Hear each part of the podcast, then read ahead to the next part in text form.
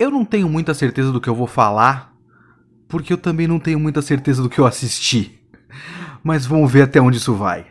O Kitsune da semana é a temporada 1 de Twin Peaks.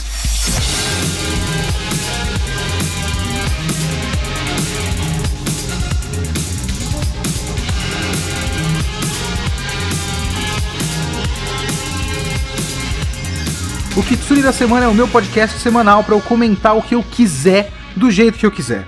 Pode ser um filme, um livro, um anime inteiro, ou um episódio por vez, um mangá inteiro, ou um volume por vez.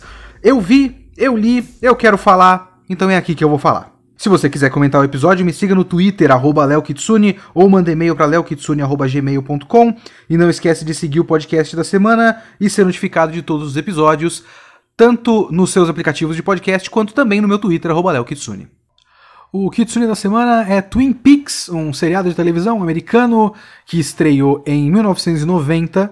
Ele é dirigido e criado e escrito tanto por David Lynch, famoso por ser um, um diretor experimental de filmes como Cidade dos Sonhos, o, a própria adaptação de Duna para o cinema, e também por Mark Frost, que tinha experiência televisiva com seriados policiais na época, e que eu fui dar uma pesquisada agora, e ele é o roteirista dos dois filmes do Quarteto Fantástico com a com a Jessica Alba. Como caem os, os, os grandes, hein? Enfim. e Twin Peaks é uma série policial, basicamente, um mistério, um mistério de quem é o assassino. É a história do, da investigação do assassinato de Laura Palmer, quem matou Laura Palmer? É o grande mistério americano deles copiando o nosso Quem Matou Odette Reutemann. e é a história do agente Dale Cooper, que chega na cidadezinha de Twin Peaks pra investigar esse assassinato. E a cidadezinha de Twin Peaks é uma típica cidadezinha americana de interior, é, com as típico cidadão americano exemplar, mas que quanto mais você vai conhecendo todo mundo, mais você vai vendo que as pessoas têm os seus próprios segredos e a história vai revelando mais segredos e vai cada vez mais saindo saindo da casinha e ficando cada vez mais esquisita, experimental e onírica e estranha e Twin Peaks. Eu comentei brevemente Twin Peaks no Twitter e as pessoas já começaram a, a, a jogar a todas as suas impressões de Twin Peaks, de tudo que eles já sabem, de tudo que eles gostam ou não gostam. Ah, mas a temporada 2 não é tão boa, mas na temporada 2 tem o melhor episódio da série, e não esquece que tem que ver isso, isso e aquilo e tudo mais. Enfim, é... por favor, não deem spoilers, eu realmente não quero spoilers, eu acho que uma, uma, uma maneira, me parece pelo menos, que a melhor maneira de, de viver Twin Peaks é mergulhar às cegas e, e tentar tatear no escuro. E é isso que eu tô tentando fazer assistindo Twin Peaks. Então, por favor, não, não deem spoilers para mim, eu não quero. É, também não quero as suas impressões do que isso está acontecendo agora, do que, do que isso está acontecendo, não, do que, do que você acha da, da história e tudo mais, por favor. É, vamos, vamos com calma. Mas eu sempre quis assistir Twin Peaks porque eu conheço quase nada do David Lynch, na real. Eu vi um filme só que é o Mulholland Drive, que eu não sei como ficou em português. Mulholland Drive. Mas eu peguei o Mulholland Drive no. No. sei lá, no Telecine, alguma coisa do tipo. Na HBO de madrugada. Aqui ficou Cidade dos Sonhos, agora eu vi aqui. É. Eu curti. Mas eu nunca fui atrás de outras coisas, a não ser aquela coisa que ele lançou na Netflix, que ele faz um um interrogatório de um macaco? eu não faço ideia do que é aquilo. Eu vi e eu fiquei balançando a cabeça falando: Hum, puxa vida, então tá bom. Já que você diz, é isso aí então. É, enfim. É, mas eu sempre interessei, fui muito interessado no David Lynch. Eu preciso pegar outras coisas para ver dele, além de rever o próprio Cidade dos Sonhos. E o Twin Peaks era outra coisa que, que me interessava muito, porque me parece um grande marco na televisão, aparentemente. Dizem. Sei lá. Mas eu sabia muito pouco sobre Twin Peaks. Sabia praticamente nada sobre Twin Peaks. É, e aí eu também tinha o, o canal, o VideoQuest, onde eu falava de anime, eu tentava não ficar vendo muitas coisas fora anime e mangá, senão eu perdia muito tempo, porque eu sou muito lerdo em tudo. Mas agora que não tem mais isso, e agora estamos todos presos em casa, falei, bom, agora é a hora, agora eu vou ver Twin Peaks. Talvez o próximo que eu vá ver seja o Sopranos, né? É, de, de, de, grandes marcos na história da televisão. Eu não vi Sopranos, eu não vi The Wire, por exemplo, que eu tenho interesse também. Enfim. A primeira coisa que me chamou a atenção em Twin Peaks é que eu não tinha ideia do quanto ele era pioneiro. Porque eu acabei de citar Sopranos, e o Sopranos é um dos, uma das séries que são creditadas como é, o começo do boom da, da, da, da, dessa fase de ouro da televisão, sabe? Porque sempre houve uma divisão muito clara de qualidade, do salto de qualidade, do abismo de qualidade entre produção cinematográfica e produção para televisão. É, e essa, esse abismo começou a ser encurtado recentemente. Na minha cabeça, dois dos principais é, culpados por isso eram Sopranos e Lost. Eu não vi Sopranos, mas eu tô ligado da, da, da importância. E Lost foi um fenômeno cultural que eu vivi na época. E Lost, assim, desde o piloto, ele já era uma série muito diferente do que você via na televisão na época e muito mais próxima de um filme. O piloto é um filme, sabe? É um filme sem final, porque aí você tem que ver o resto da série, mas é um filme. Só que eu comecei a ver o, o Twin Peaks e deu para sentir que tudo que Lost estava fazendo em 2005, se eu não me engano, o Twin Peaks já tinha começado a fazer em 91, em 90, 91. E não que ele seja uma produção é, tão rica quanto uma produção cinematográfica ou quanto o piloto do Lost, por exemplo. Mas só para exemplificar um, uma das coisas que eu acho curiosas em Twin Peaks, tem um vídeo que eu vi recentemente de um canal chamado Billiam. É, é William com B, que é um canal, é um canal sobre curiosidade. Eu, não, eu fui tentar ver o resto do canal, não me interessei muito não. Mas era um vídeo de 1 de abril do cara, totalmente fora do assunto normal do canal dele, porque normalmente ele fala tipo Digimon e tudo mais. Mas ele quis falar de Gossip Girl. É um vídeo de uma hora sobre Gossip, Gossip Girl. Eu vi, eu nunca assisti nenhum episódio de Gossip Girl. Eu não sabia absolutamente nada de Gossip Girl, mas eu quis ver porque eu sou naturalmente atraído para esse tipo de coisa de YouTube. É... E tem uma coisa que ele fala do, do Gossip Girl que eu acho muito curiosa, que é a, a, as, as, não exatamente manias, eu não sei se a gente pode falar mania, a, os, os métodos narrativos é, recorrentes de, de, de produção para televisão por conta de ser uma produção para televisão. Porque você precisa produzir coisas para televisão que levem em conta o fato de as pessoas estarem assistindo na TV em casa assistir a TV em casa é, é uma experiência completamente diferente de assistir alguma coisa no cinema. Porque no cinema você vai para isso. A atividade é essa. É sentar e ver o filme. Você entra numa sala completamente escura, que tem uma tela gigantesca na sua frente, que toma todo o seu campo de visão, e você não vê mais nada. Você não vê parede, você não vê. É, só se você olhar para o lado e ver as pessoas do seu lado. Mas a ideia é você olhar para frente e, e ser completamente tomado por aquilo. A televisão não, a televisão é pequena. Pelo menos agora tá ficando gigantesca, mas enfim, historicamente, inclusive essa é uma das uma um, uma das causas, digamos, de a gente ter novas produções é, tão tão mais complexas para televisão. A tecnologia está mudando, né? E você tem a possibilidade de ver produções originais para TV com equipamentos que parecem cinema, né? Mas até pouco tempo atrás, até começo dos anos 2000, televisão era uma coisinha pequena na sua casa. E você tem todo o resto da sua casa. Você tem a, a, cozinha do seu lado, que você pode levantar e pegar alguma coisa na geladeira. Você tem, a qualquer momento, você pode ir no banheiro. Alguém pode tocar a sua campainha. Você pode só estar deixando a TV ligada enquanto faz alguma outra coisa. E ele fala no Gossip Girl que Gossip Girl tem uma mania, que eu achei muito interessante isso, que é começar episódio com o café da manhã. Todo começo de episódio tem alguma das famílias, geralmente a família do cara que não é tão rico quanto o resto, é, sentado no café da manhã e eles meio que fazem uma sinopse do que vai acontecer ao longo do episódio, sabe? Ele começa o episódio e fala: ah, hoje eu vou ver não sei quem, e a gente vai para não sei o que. Mas eu acho que isso pode ser meio complicado, porque outra pessoa vai estar tá lá e eles não se gostam. Vamos ver o que vai acontecer. Então você já é preparado para o que vai acontecer. Esses fatos são pontuados aqui e ali ao longo do episódio, enquanto a trama vai se desenrolando. E no fim, o, o wrap-up da coisa meio que resume tudo de novo. Então as informações, primeiro que você é preparado para o que vai acontecer, para você poder se distrair. A informação é repetida para que você não perca nada, porque você, quem está produzindo para TV sabe que você vai se distrair, porque é inevitável.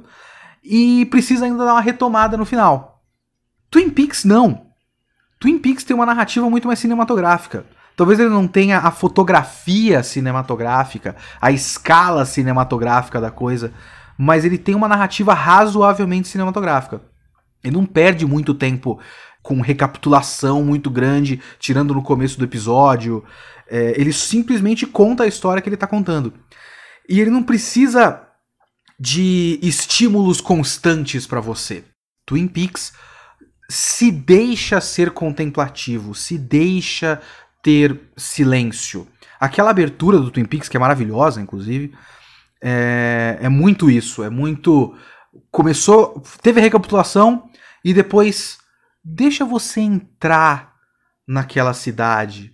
É uma construção da, da, da, da atmosfera da cidade e do, do humor que você tem que ter para estar assistindo Twin Peaks. E não uma colagem com o rosto dos, dos protagonistas, olhando pra, pra, câmera, com o nome do ator embaixo e tal. É, porque precisa reforçar para você que, ó, lembra que você tá assistindo esse negócio aqui? É, não, Twin Peaks é muito menos televisivo, principalmente se você considerar que é 1990 e 1991. Porque tudo isso que eu tô falando parece meio óbvio quando você bate com, sei lá, uh, Breaking Bad muitas dessas séries, pelo que eu estou apurando e pelo que eu só senti enquanto assistia, devem muito a Twin Peaks. É, eu tava vendo depois, eu fui tentar dar uma, uma pesquisada, que daqui a pouco vamos falar um pouco mais sobre isso. Fui tentar dar uma pesquisada é, de alguns textos falando de Twin Peaks e tudo mais. E eu vi que o criador dos Sopranos acredita muito o, o Twin Peaks como uma grande influência nos Sopranos, né?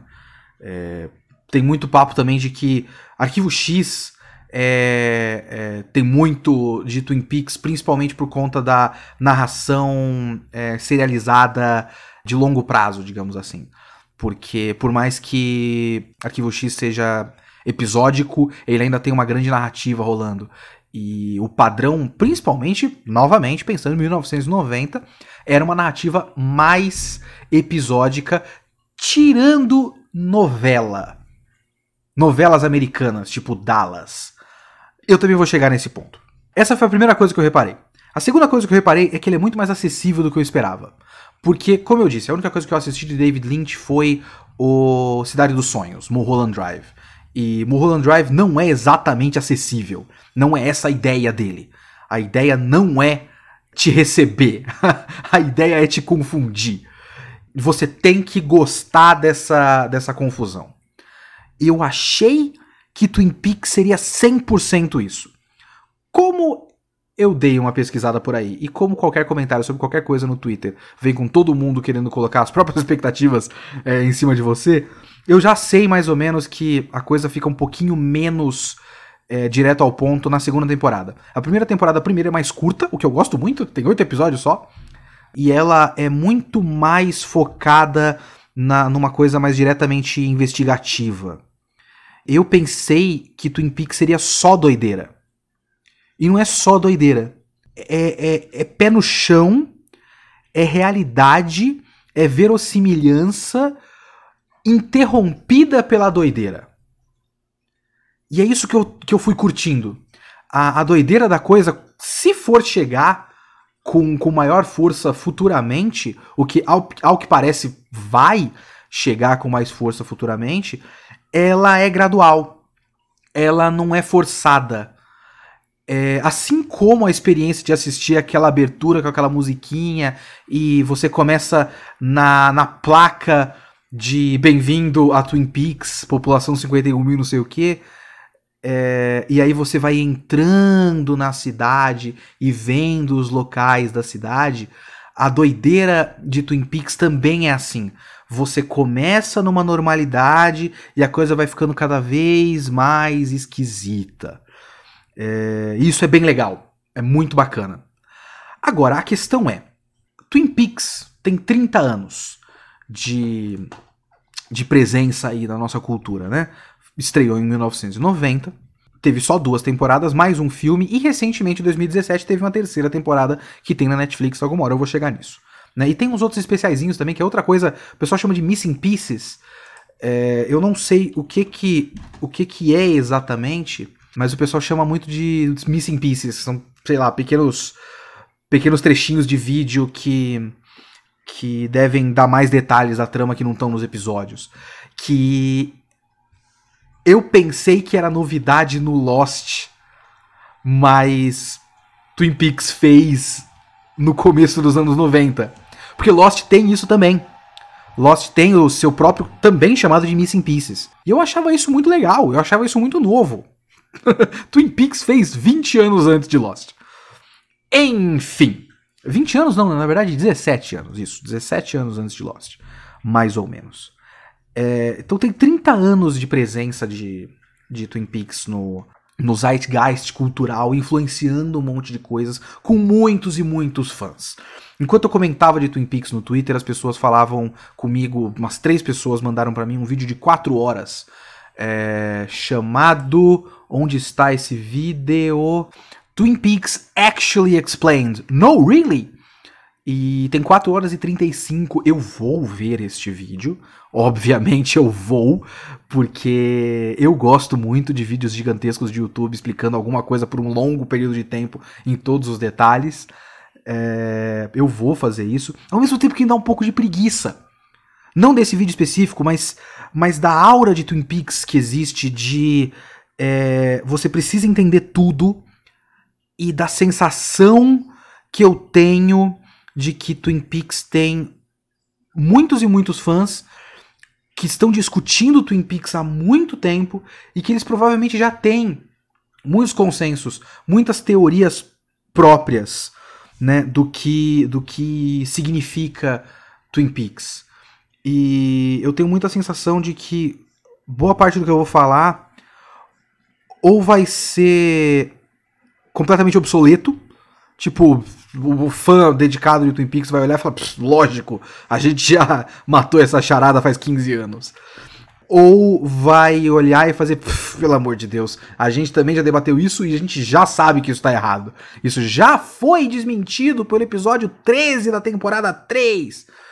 Então, se você é um grande fã de Twin Peaks, tenta ver o meu podcast, ouvir no caso, né? Tenta ouvir o meu podcast como olha como é para alguém assistir Twin Peaks hoje sem nenhuma informação. Pode ser interessante para você. E se você não assistiu Twin Peaks nunca na sua vida, não vai ter spoiler, porque eu não vi mais nenhuma temporada depois disso. Eu estou gravando exatamente depois de assistir a primeira. E eu não vou ficar dando muito detalhe nem na primeira, porque eu não lembro de tanta coisa assim. eu, obviamente, eu acabei de assistir, eu lembro das coisas, mas eu não vou conseguir lembrar de falar um momento específico e tal, até porque nem é essa a minha intenção. A minha intenção é tentar tentar fazer um grande apanhado dos meus sentimentos para com Twin Peaks. Eu sou um grande odiador da ideia, da, da, da, do sentimento do podcaster que tira o corpo fora. Tanto podcaster quanto tem muito isso no YouTube também. Tira o corpo fora e fala: Não, aqui a gente não é crítico. Isso é uma mesa de bar. A gente tá só conversando. É como se eu fosse o seu amigo. É uma conversa informal. Eu odeio. Porque se eu quero ter uma conversa informal, eu tenho uma conversa informal com meus amigos. Me dá alguma coisa um pouco mais substanciosa do que só uma conversa informal entre amigos. Então, eu me sinto na responsabilidade de trazer um pouco mais do que isso. Eu só não sei se eu vou conseguir com Twin Peaks. Pelos motivos que eu já, já explanei aqui. Que eu realmente acho que qualquer coisa que eu vou falar é muito menor do que os fãs já estão falando há 30 anos. Eu tô falando há 22 minutos e eu acho que eu não falei nada específico sobre Twin Peaks. Mas vamos lá. Ao longo do meu, da minha história de internet, eu acabei levando, infelizmente, as pessoas a acreditarem que eu entendo do que eu tô falando. As pessoas costumam me fazer perguntas do tipo: o que, como, como, como entender a, uma obra, como fazer uma crítica aprofundada, é, como eu faço para entender a mensagem das coisas e tudo mais. É umas perguntas que são meio vagas mesmo, são perguntas esquisitas, eu não sei como responder direito. Mas tem uma coisa que eu sempre falo para as pessoas, que é tudo que aparece na tela e te chama atenção, pergunte por quê. Esse é um primeiro passo. Mas às vezes não é só perguntar por quê. Às vezes você precisa de uma chave, sabe? Enquanto eu comentava Twin Peaks, eu via alguns comentários aqui e ali, e que eu já vinha vendo antes, sobre como Twin Peaks é sobre televisão ou sobre ficção. E eu achei isso uma chave interessante. Eu não sabia se a chave funcionava, porque você pegar uma chave como essa é perigoso caso a chave seja a chave errada. Se você de repente olha para, sei lá, Star Wars e, e fala, bom, Star Wars, pra mim, é sobre. Como é que eu posso. Que eu posso dar de exemplo? É sobre a experiência de se viver no Oriente Médio.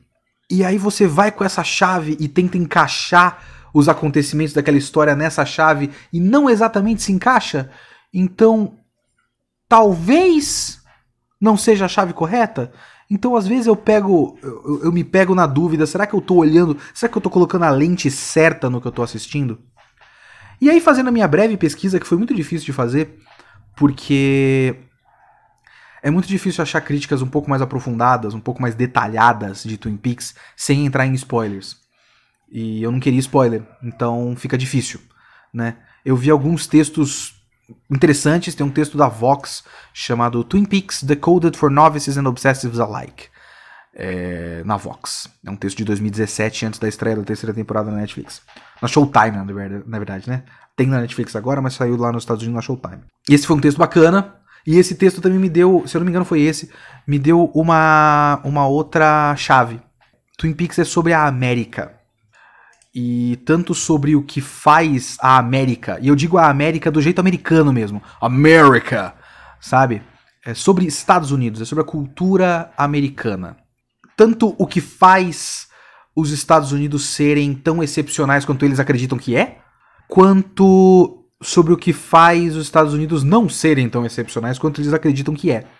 Eu achei essa uma chave interessante também. É possível usar as duas tanto essa chave da, da metalinguagem do, do Twin Peaks, quanto a chave do, do, do Twin Peaks como retrato do, do americano. Ou Twin Peaks como retrato da mitologia que os americanos acreditam sobre eles mesmos. Entende? Twin Peaks ele tem dois lados muito muito fortes nele que é, por um lado, ele é um novelão. E, como eu falei, ele é tipo um Dallas, sabe? Ele é a vida nessa cidadezinha. E a vida na cidadezinha, ela é cheia de pequenos dramas, né? Principalmente quando você vê a vida da cidadezinha num novelão como esse, num Dallas da vida, ou em novela como a nossa aqui no, no, no Brasil.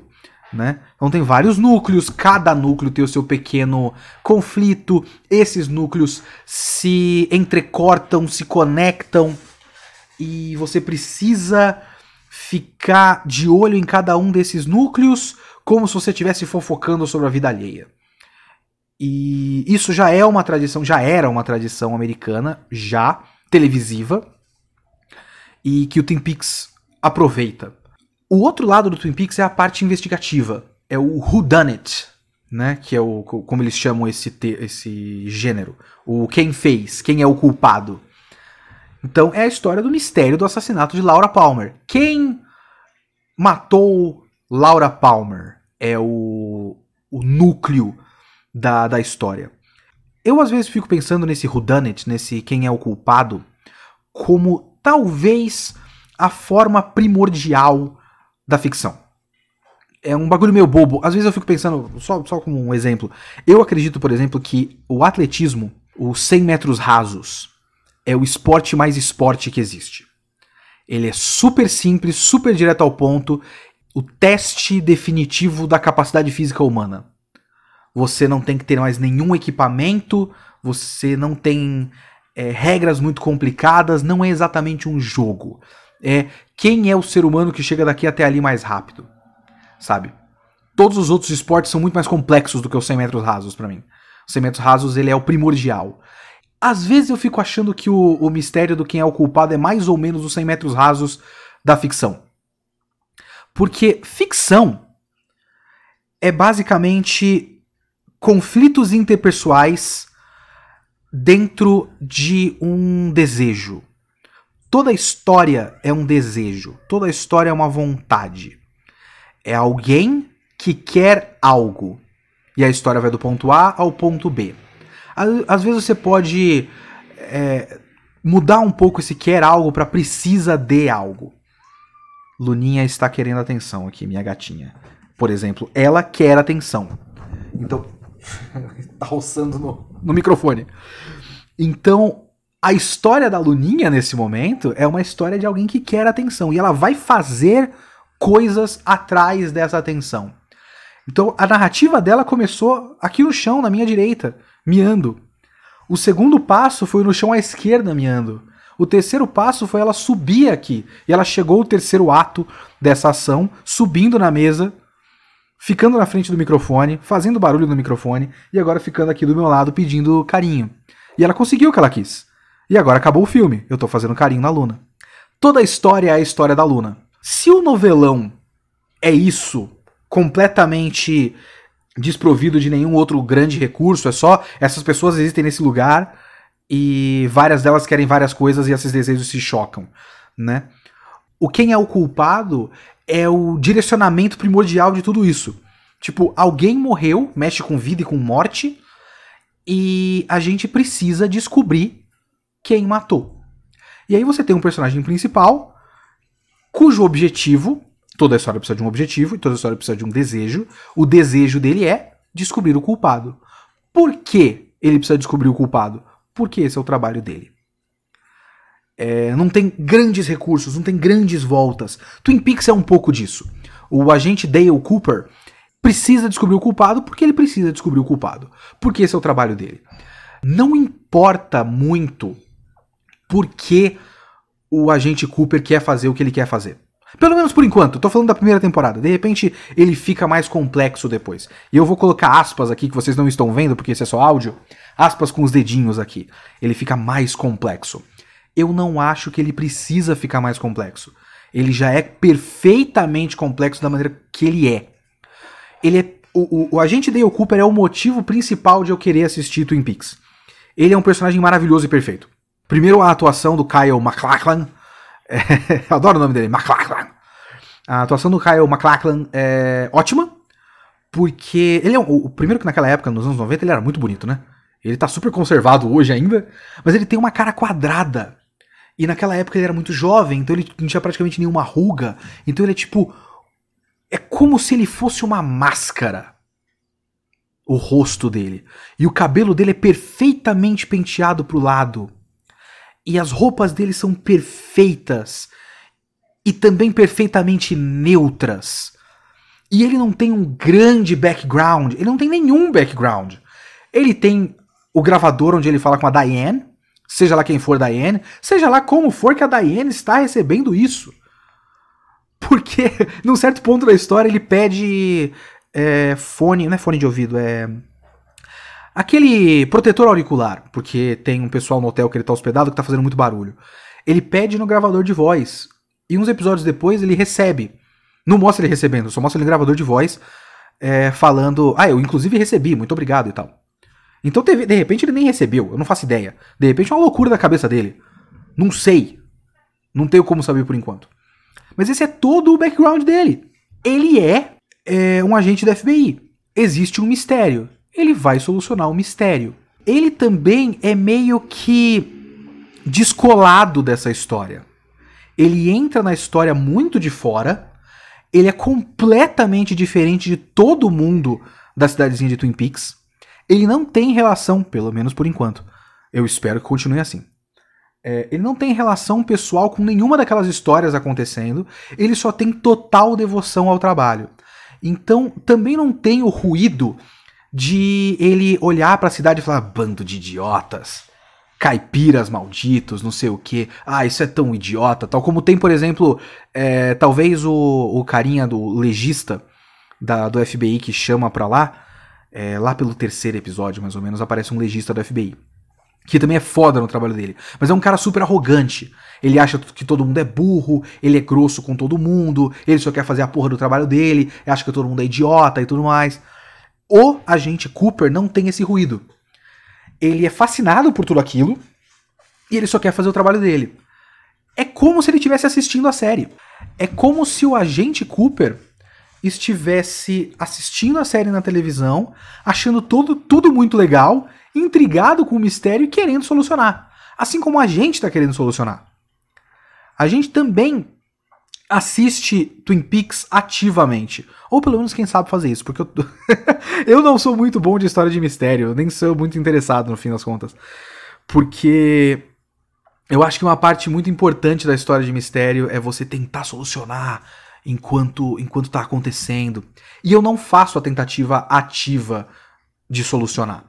Eu deixo acontecer e se eu acabar solucionando no meio, eu nem gosto.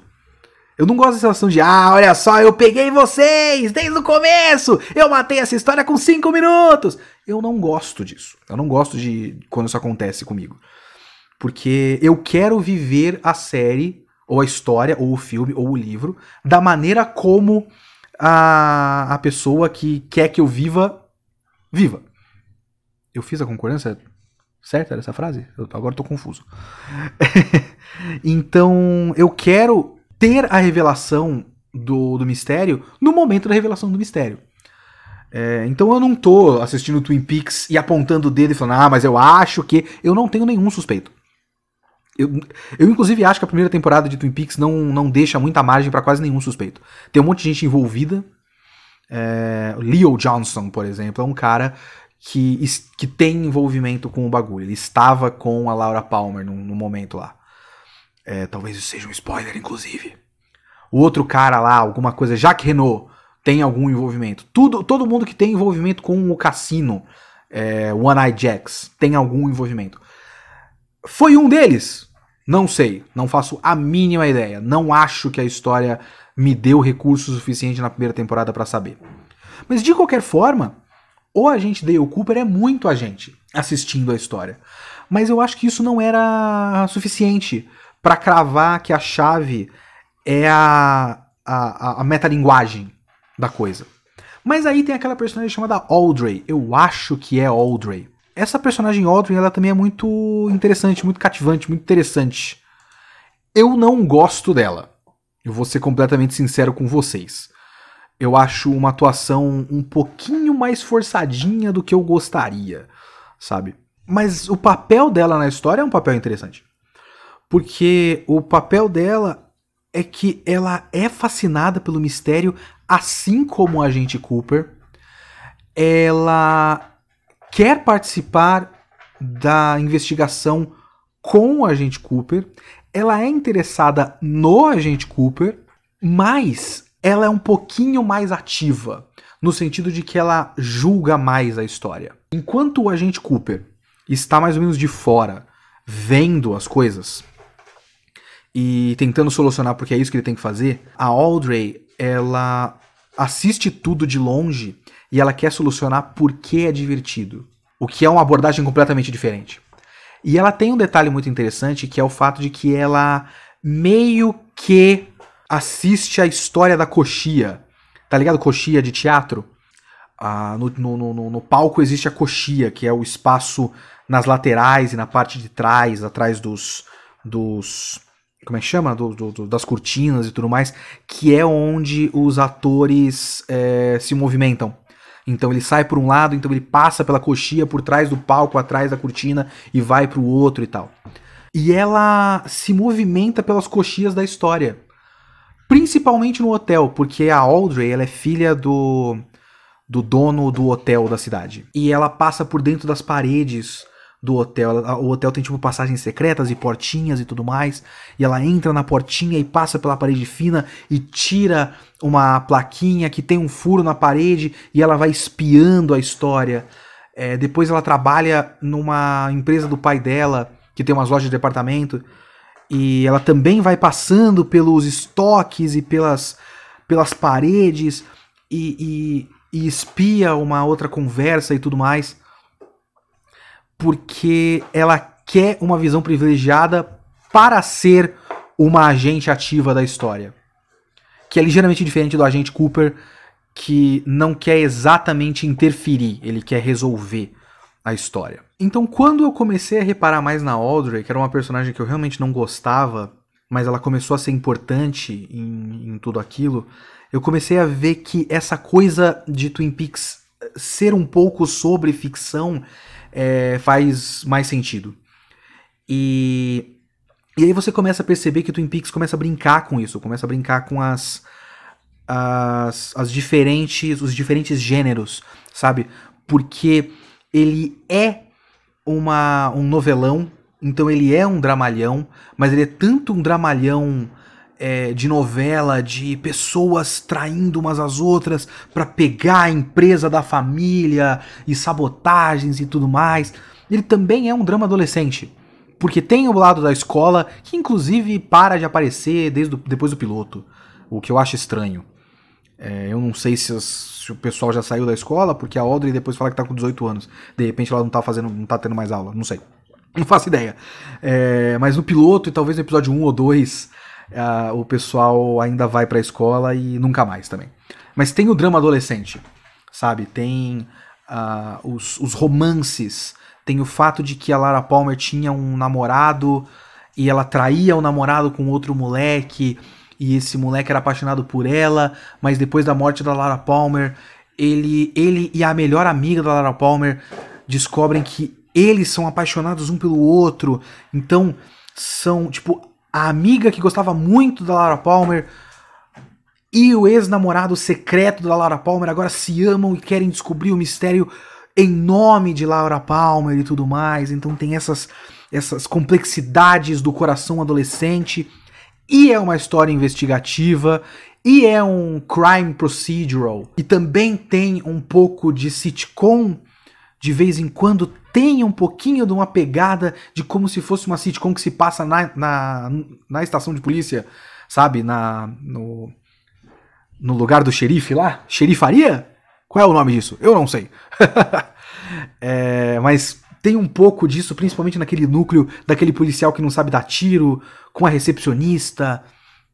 E, e é engraçado porque ele é meio bobão e a recepcionista tem uma voz engraçada. É, e tem pilhas e pilhas de donuts e tudo mais. É, então tem uma, uma certa brincadeira com, com diferentes gêneros. E aí entra um pouco o que eu estava vendo sobre ser um pouco sobre Estados Unidos. E eu acho que essas coisas se comunicam no sentido de os Estados Unidos têm um domínio cultural muito grande e a gente conhece muito dos Estados Unidos através da, do grande corpus da ficção americana que é jogado para cima da gente constantemente. E muito da ficção americana é sobre como os Estados Unidos são excepcionais. Tanto é que a gente tá fazendo muita brincadeira aí da, durante a quarentena de como no cinema, quando tem qualquer problema, invasão alienígena, meteoro caindo na Terra, é os Estados Unidos que resolve. Eles são foda. Então, tudo é fascinante e tudo mais. A gente a gente conhece razoavelmente bem o clima e o funcionamento e as tribos e tudo mais das escolas americanas. Eu não faço ideia se é real e eu não faço ideia de como é o ambiente escolar de nenhum outro país que não seja Estados Unidos e Japão, porque eu sou otaku. É, porque a gente conhece isso. Então tudo sobre os Estados Unidos é mitologizado digamos assim. É, a gente conhece toda a mitologia da cultura e da vida e do dia a dia americano, sabe? É, mas existe, primeiro, o lado de que eles fazem todo esse, esse corpo ficcional amplo, mas ele precisa variar. A gente conhece muitos lados da cultura americana. A gente conhece o dia a dia, a gente conhece a cidade, conhece o campo, conhece o trabalho policial, conhece tudo. A gente conhece tudo. Conhece o passado, a guerra civil americana e caralho a quatro, conhece o presente, conhece projeções de futuro e conhece várias áreas do, da vida americana. Passando por todo tipo, todo gênero da ficção e todos esses gêneros da ficção que retratam a vida americana estão reunidos em, em, Twin Peaks. Só que dentro dessa variação, não existe só o lado bonito dos Estados Unidos, existe o lado feio dos Estados Unidos.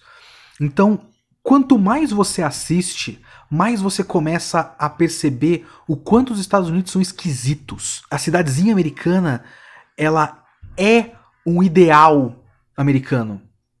Existe o grande ideal americano da pequena cidadezinha onde tudo é bonito, tudo é idílico, e o próprio agente Cooper é, é fascinado por isso. Quando ele vai entrando na cidade, ele tá com, o, com falando com a Diane no gravador de voz dele, ele fica fascinado pelas árvores. E ele chega e pergunta, a primeira coisa que ele pergunta pro, pro xerife da cidade, tipo, tem um caso de um assassinato de uma menina. E a primeira coisa que ele pergunta é: quais são as árvores pro, no caminho para cá?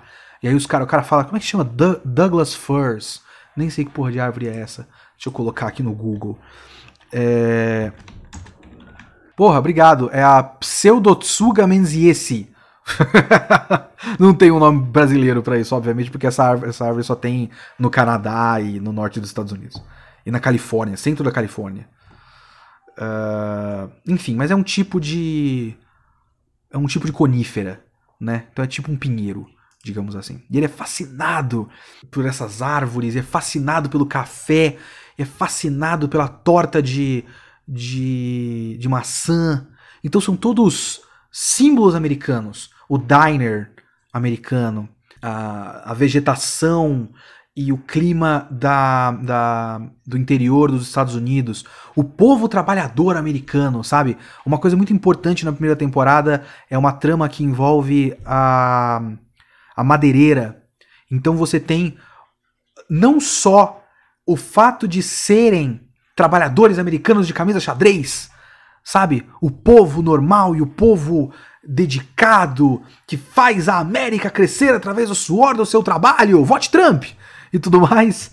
É, como também tem o lado de ser uma madeireira, trabalhar com essa primeira coisa que fascinou o agente Cooper e a beleza dos Estados Unidos, ao mesmo tempo que está cortando essa beleza dos Estados Unidos, é, derrubando, cortando, manipulando e tudo mais. Né? É, mas tudo isso é fascinante, tudo isso são símbolos dos Estados Unidos, tudo isso é símbolo da cultura americana, mas tudo tem um lado bizarro. E cada vez que você vai é, mergulhando mais nessas pessoas, você vai percebendo um lado muito sombrio delas, né?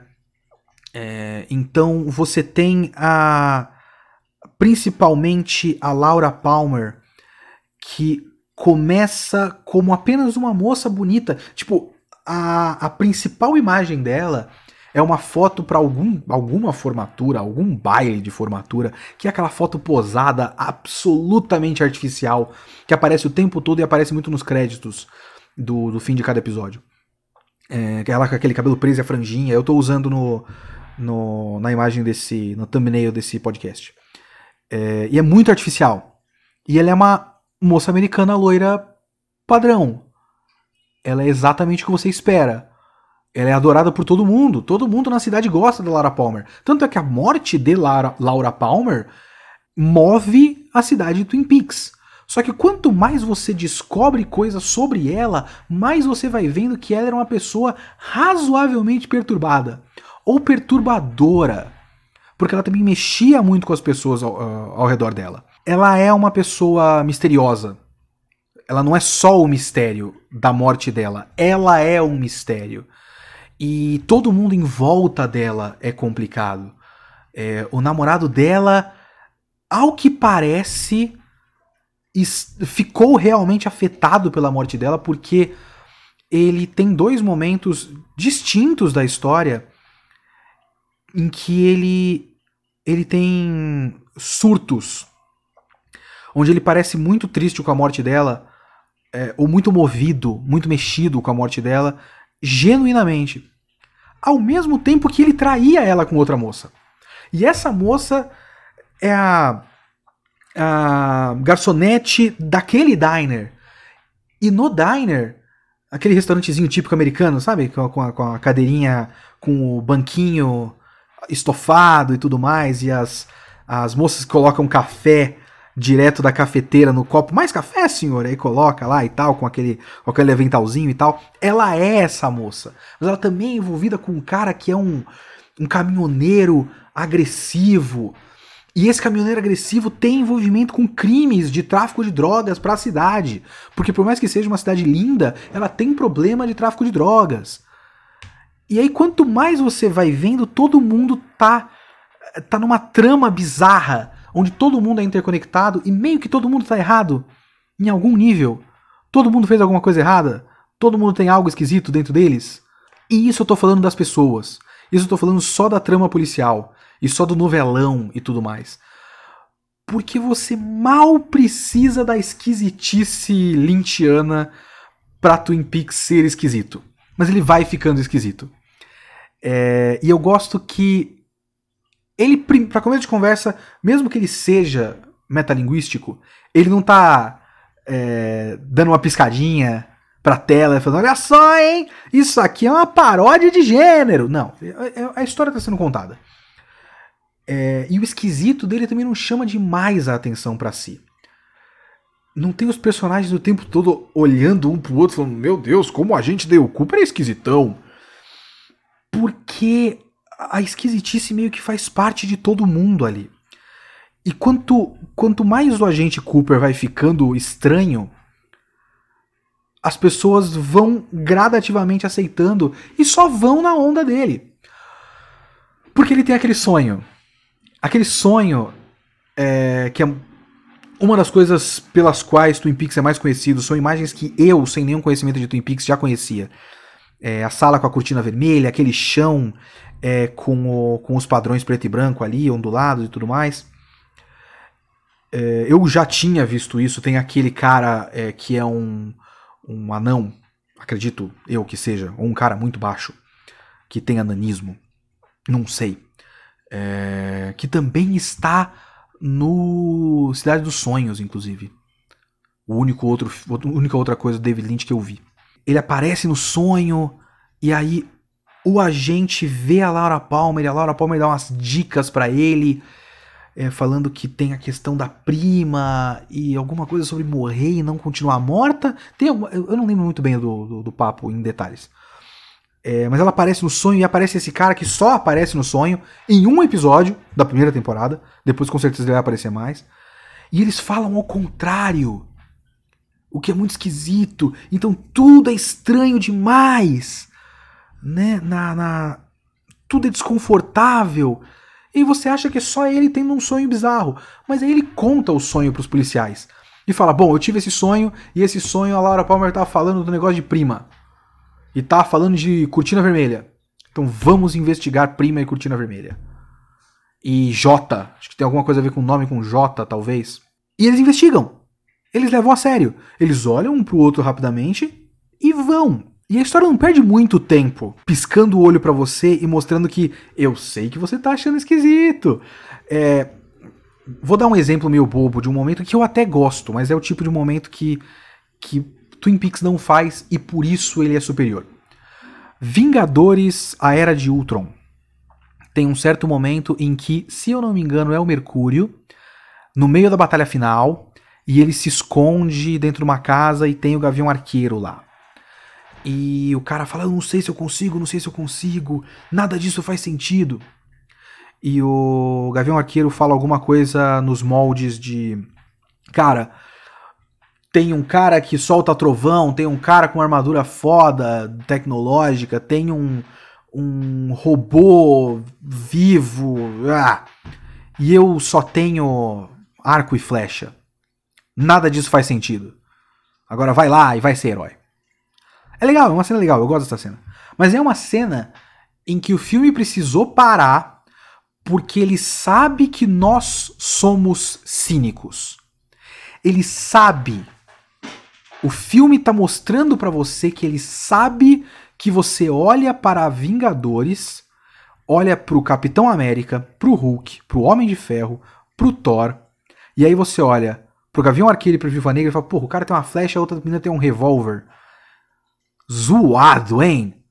Nada a ver. Então o filme precisa parar e reconhecer, sim, é meio nada a ver, gente, mas é só um filme. Não é divertido?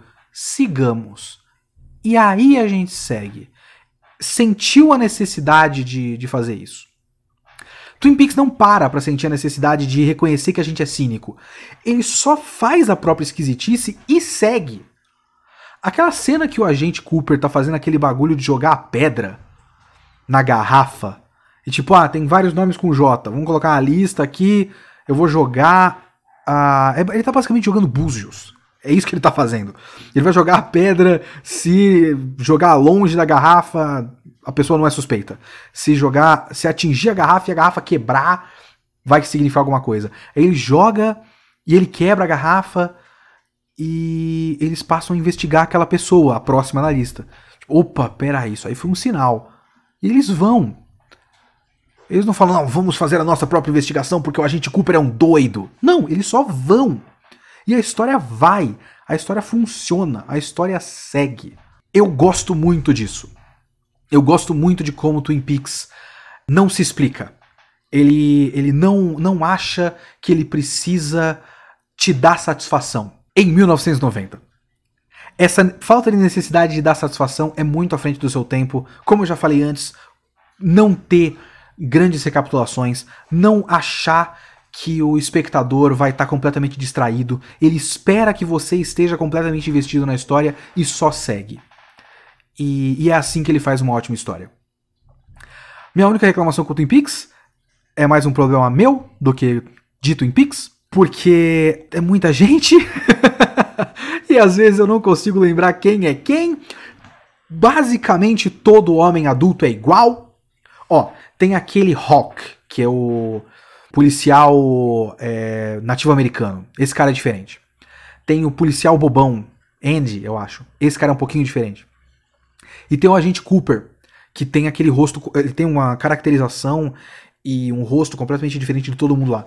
Tirando ele, cara, o xerife, o maluco casado com a mina do tapa-olho, o dono da, do hotel, o pai da, da Lara Palmer, todo mundo é igual para mim.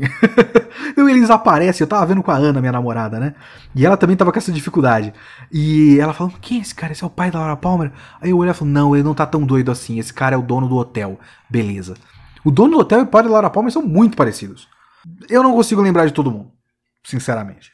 E da relação de todo mundo. No meio da história, ressurge um cara que estava preso. Ele tinha citado provavelmente brevemente, porque ele era o marido da dona do restaurante, do diner lá. E essa dona do restaurante tem relação com o cara que é casado com a mulher do tapa-olho.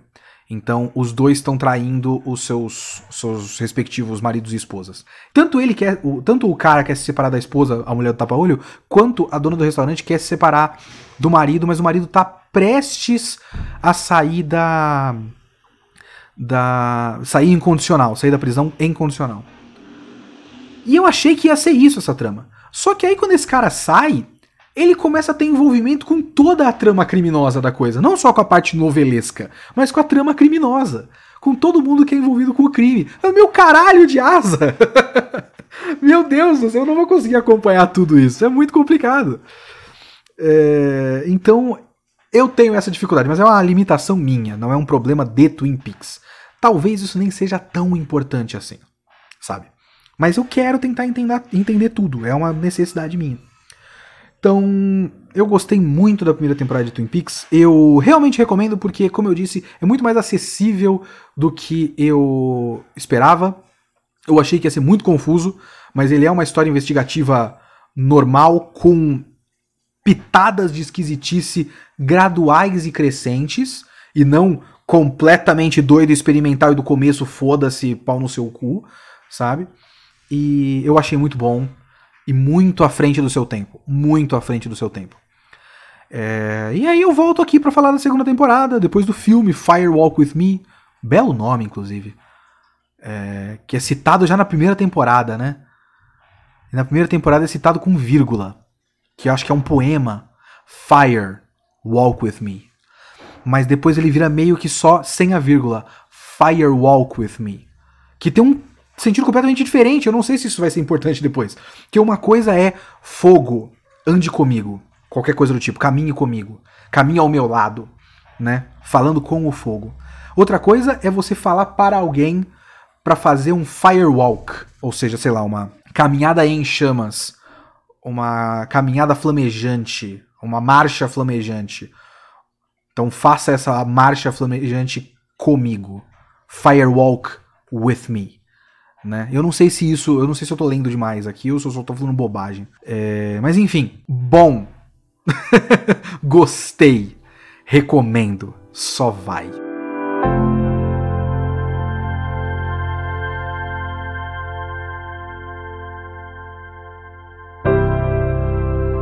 Esse foi o Kitsune da semana com Twin Peaks. Eu volto semana que vem com outra coisa, talvez outro Kitsune e até mais.